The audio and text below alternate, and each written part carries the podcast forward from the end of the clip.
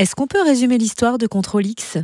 Alors, euh, comme souvent euh, avec Pauline Parade, elle nous euh, donne à voir l'histoire d'une femme. C'est une autrice qui s'intéresse beaucoup à la place de la femme dans la société et notamment aux différentes problématiques qu'elles peuvent rencontrer.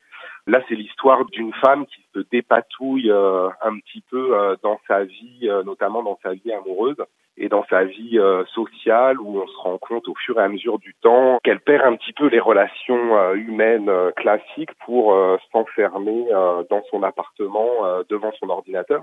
C'est pour ça que le, le, titre qui intéresse souvent les spectateurs, en tout cas ça, ça questionne ce contrôle X. C'est un raccourci clavier qui permet de couper un bout des textes.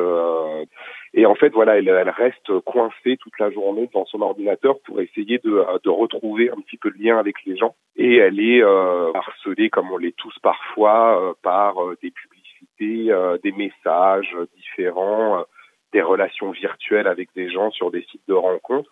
Et, et, elle a de plus en plus de mal avec la vie réelle et notamment le lien avec sa sœur, le lien avec son amoureux du moment et, et on va suivre ça. Et alors c'est ce vendredi 6 décembre au musée des Beaux-Arts à Dole. Pourquoi le musée des Beaux-Arts? Alors on est partenaire avec le musée des Beaux-Arts de Dole depuis longtemps on organise très souvent avec Amélie Lavin, la, la directrice du musée, euh, des apérimusées communs.